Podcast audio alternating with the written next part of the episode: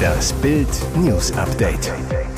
Es ist Samstag, der 10. Februar und das sind die Bild meldungen Skandalspiel in Hamburg 36 Minuten unterbrochen. Fadenkreuzplakat sorgt für Entsetzen. Missglückte Notlandung in Florida. Privatjet stürzt auf Autobahn. Zwei Tote.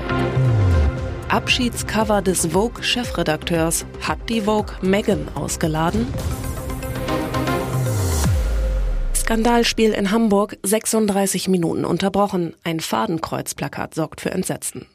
Geschmacklose Szenen in Hamburg. Beim Zweitligakracher zwischen dem HSV und Hannover 96 führen die Niedersachsen zur 60. Minute mit 3 zu 2.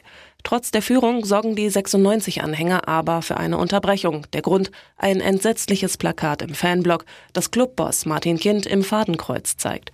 Er ist sogar im Hamburger Volksparkstadion, gratuliert den 96 Profis nach Abpfiff in den Katakomben zum 4 zu 3 Sieg.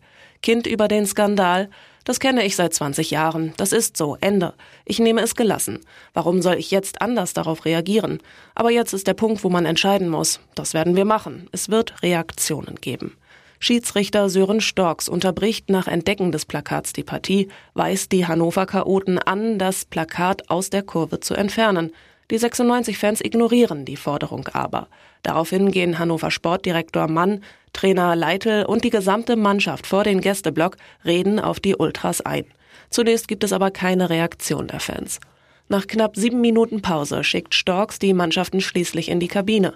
Ein paar Minuten später wird das Plakat schließlich entfernt. Das Spiel ist weiterhin unterbrochen, wird aber nach 36 Minuten fortgesetzt. Zuvor werden in der Halbzeit aus Protest gegen die Investorenpläne der DFL mehrere massive Fahrradschlösser an den Torpfosten des Kastens vor der Nordkurve befestigt. Das Nordduell ist daraufhin kurz unterbrochen, doch HSV Greenkeeper Rainer Reisner ist vorbereitet und knackt die Schlösser mit einem Flexwerkzeug. Dramatische Augenblicke auf einer Autobahn im US-Bundesstaat Florida. Ein Privatjet wollte auf der Interstate 75 notlanden, stieß dabei mindestens mit einem Auto zusammen und ging in Flammen auf. Zwei Menschen kamen ums Leben. Die Maschine vom Typ Bombardier Challenger 600 mit fünf Menschen an Bord prallte am Freitagnachmittag nahe der Stadt Naples auf die Autobahn Interstate 75, wie die US-Luftfahrtbehörde auf X, ehemals Twitter, mitteilte. Die im Bundesstaat Ohio gestartete Maschine hatte eigentlich auf dem Flughafen von Naples an Floridas Westküste landen wollen. Zwei Minuten vor der geplanten Landung meldete der Pilot den Fluglotsen einen Ausfall beider Triebwerke und bat um die Erlaubnis für eine Notlandung, wie Flughafensprecher Robin King mitteilte. Der Pilot habe dann erklärt, dass er es nicht zur Landebahn schaffen werde und versuchte auf der I-75 zu landen. Drei Menschen an Bord der Maschine überlebten die Notlandung, wie die Polizei mitteilte. Berichte über mögliche weitere Opfer wurden vorerst nicht bestätigt, auch nicht, wie viele Autos in die Bruchlandung verwickelt waren.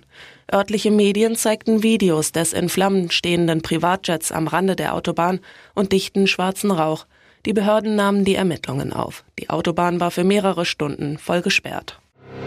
Abschiedscover von Chefredakteur Edward Annenfull. Hat die Vogue Megan ausgeladen? 40 Megastars ein Denkmal. Nach gut sechs Jahren hat Edward Annenfull seine Karriere als Chefredakteur der britischen Vogue beendet mit einem Sensationsshoot. In New York versammelte er für seine Abschiedsausgabe ein Posing-Potpourri aus Models, Musikerinnen, Sport- und Filmstars Meghan Markle war bei dem Fototermin des Jahres nicht dabei. Dabei galt die Herzogin als eng mit Annenvoll befreundet, war 2019 sogar Gastherausgeberin der Vogue. Auch sie platzierte damals für ihre Forces for Change Ausgabe inspirierende Powerfrauen auf dem Cover, darunter Jane Fonda, auf die jetzt auch Annenfull setzte. Hat der Vogue-Boss Meghan nach all den Sussex-Skandalen nun fallen lassen? Das Shooting fand im Dezember in New York statt. Für Meghan aus Los Angeles also eigentlich machbar. Dass sie kein Interesse gehabt haben könnte, neben Legenden und Freundinnen wie Oprah Winfrey, Serena Williams oder Naomi Campbell zu posieren, schwer vorstellbar. Nach Scheidung von FDP-Pornostar. Aninas Millionär liebt jetzt diese Frauenärztin. Manche liefern sich eine Schlammschlacht nach der Trennung, andere verschenken ihr Herz ganz leise neu. Die Beziehung von Ex-Pornostar und FDP-Politikerin Anina Semmelhag zum ehemaligen Bundestagsabgeordneten Hagen Reinhold begann mit öffentlichen Anfeindungen und verläuft turbulent öffentlich. Nur einer schwieg stets beharrlich, Aninas Ex Theo Semmelhag. Der geheimnisvolle Immobilienmillionär lebt zurückgezogen vor den Toren Hamburgs und sagte bisher nichts. Bild weiß warum, der scheue Unternehmer ist selbst frisch verliebt. Seine neue Liebe ist ein echtes Multitalent. Julia Taquet ist Frauenärztin, Theaterregisseurin und Malerin. Seit März 2023 sind die beiden ein Paar, leben zusammen in Elmshorn. Von Anina ist er inzwischen auch geschieden, sagt, unsere Scheidung verlief im Einvernehmen, wir beide gehen unsere Wege ohne Groll, so wie es sein sollte.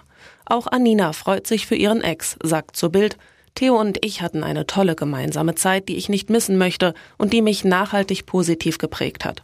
Ich freue mich, dass er in seiner neuen Beziehung mit Julia glücklich ist. Sie seien auch in der Trennungsphase immer respektvoll miteinander umgegangen. Und jetzt weitere wichtige Meldungen des Tages vom Bild Newsdesk. Bundeskanzler Olaf Scholz war Freitag bei seinem vielleicht wichtigsten Treffen mit US-Präsident Joe Biden zu Gast im Oval Office. Zentrales Thema der Krieg in der Ukraine, Europas Rolle und das Tauziehen in den USA um weitere Militärhilfen. Und diesmal war Scholz eher Musterschüler als Zauderer. Die Ärmel wurden aufgekrempelt, aber hat es etwas gebracht? Biden bringt seit Monaten die erhofften 60 Milliarden Dollar für weitere US-Militärlieferungen nicht durch den Kongress. Derzeit blicken daher die Vereinigten Staaten eher auf Berlin als Ukraine-Vorreiter. Zu Kriegsbeginn war es umgekehrt. Und über dem ganzen Austausch in einem frühlingshaften Washington spukte das Gespenst einer neuen möglichen Präsidentschaft des Republikaners Donald Trump. Es wurde sogar über einen möglichen Biden-Abschiedsbesuch für Scholz getuschelt.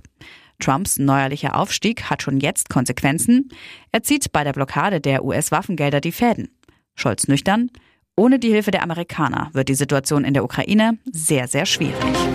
Es klingt wie der Stoff aus einer großen Seifenoper. Hat Kanadas First Lady ihren Premierministergatten für einen smarten Kinderarzt verlassen? Und das noch vor der offiziellen Trennung. Als im August vergangenen Jahres Kanadas Regierungschef Justin Trudeau und seine Frau Sophie Gregoire nach 18 Jahren ihre Trennung bekannt gaben, war das ein Paukenschlag. Ganz Kanada war überrascht. Oder doch nicht das ganze Land? Anna Remonda macht bereits im April bei Scheidungsgericht darauf aufmerksam, dass ihr Ex, Dr. Marcos Bertolli, eine neue Beziehung führe. Diese sei problematisch für die gemeinsamen Kinder. Denn die neue Partnerin sei eine hochrangige Persönlichkeit, die die Aufmerksamkeit der Medien auf sich zieht und erhebliche Sicherheitsbedenken mit sich bringt. Das berichten kanadische Medien wie die National Post. Der Name der Person wird nicht genannt, aber es ist klar, dass es sich um Sophie Grégoire Trudeau, die Ehefrau des kanadischen Premiers, handelte. Mehrere Monate vor der offiziellen Trennung. Unklar, seit wann die beiden zusammen sind und wie weit der Premierminister davon wusste. Schon vor Jahren gab es Fremdgehgerüchte, allerdings um Justin Trudeau. Dass Präsidenten Ehemännern ihre Frauen wegschnappen, das kam schon vor. Aber diese Variante wäre in der Welt der Politik neu. Ingo ist wieder da und er hat Prickelndes zu erzählen. 2013 flimmerte Ingo das erste Mal über die TV-Bildschirme, als er in der Kuppelshow Schwiegertochter gesucht nach der Frau fürs Leben fahndete. Damals immer an seiner Seite seine Eltern Stups und Lutz, die mit ihrem Sohnemann zum echten Kultgespann wurden. Die ganz große Liebe fand Ingo fünf Jahre später in seiner Annika, die er 2022 heiratete. Wie die beiden TV-Stars ihre Liebe und Leidenschaft frisch halten, das verrieten sie jetzt. Bei dem Mode-Event von Erik Sindermann verrät Ingo sein Geheimnis für ihr Liebesglück. Wir sind immer ehrlich, immer offen zueinander. Er sieht sich und seine Annika sogar als Deutschlands größtes Vorzeigepaar. Und weiter, Ehrlichkeit, Respekt voreinander und das Wichtigste ist, immer alles zu erzählen, was stört. So Ingo zu RTL. Dass der Kultstar und seine Annika auch auf eine Menge Leidenschaft setzen, verrät schon das wilde Outfit des Kultstars. Mit Ledermaske und Strasssteinchen-Halsband fühlte sich Ingo pudelwohl und verriet ein weiteres Ehegeheimnis. Für die beiden Schwiegertochter gesucht Stars ist gutes Bettgeflüster in ihrer Beziehung unentbehrlich. Geldregen für einen glücklichen Lottotipper. In Bayern hat ein Spieler den Euro-Jackpot geknackt und rund 63,3 Millionen Euro gewonnen. Wie die Westdeutsche Lotterie am Freitagabend mitteilte, hatte der Sieger oder die Siegerin in der Gewinnklasse 1 die richtigen Gewinnzahlen 4, 10, 11, 20 und 22 sowie die Eurozahlen 7 und 10. Dafür gibt es 63.259.000 und 938 Euro. In der zweiten Gewinnklasse des Euro-Jackpots konnten sich zehn Teilnehmer über jeweils 220.512 Euro und 40 Cent freuen. Einmal ging die Summe nach Bremen, einmal nach Hessen, einmal nach Nordrhein-Westfalen, zweimal nach Rheinland-Pfalz, einmal nach Norwegen, einmal nach Spanien, einmal nach Italien, einmal nach Schweden und einmal nach Polen. In der dritten Gewinnklasse gingen jeweils 113.000 und 53,30 Euro an insgesamt elf Spielerinnen und Spieler. Davon jeweils einer oder eine aus Baden-Württemberg, Bayern, Berlin, Brandenburg, Slowenien, Schweden und Finnland und vier aus Nordrhein-Westfalen.